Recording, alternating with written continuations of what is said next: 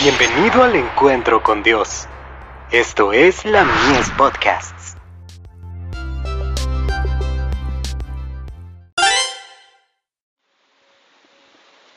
La fe por la cual vivo.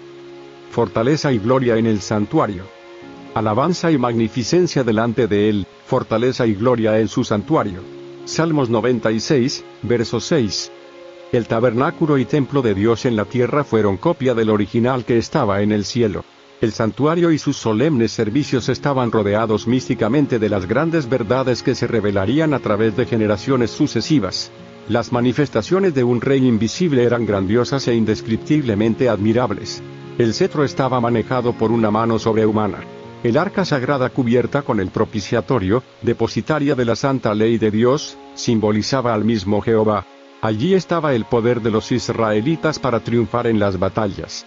Ante ella cayeron los ídolos y los que irrespetuosamente miraron adentro, perecieron por miles.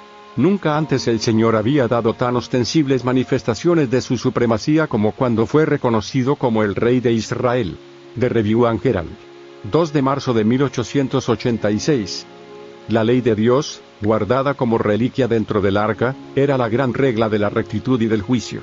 Esa ley determinaba la muerte del transgresor, pero encima de la ley estaba el propiciatorio, donde se revelaba la presencia de Dios y desde el cual, en virtud de la expiación, se otorgaba perdón al pecador arrepentido. Así, en la obra de Cristo en favor de nuestra redención, simbolizada por el servicio del santuario, la misericordia y la verdad se encontraron, la justicia y la paz se besaron. Salmos 85, verso 10. Lo que necesitamos hoy es iluminación divina, y un conocimiento más inteligente del maravilloso proceder de Dios con su pueblo de antaño. Ibid.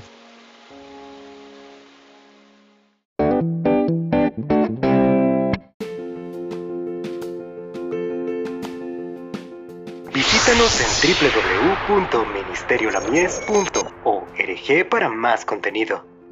Dios te bendiga.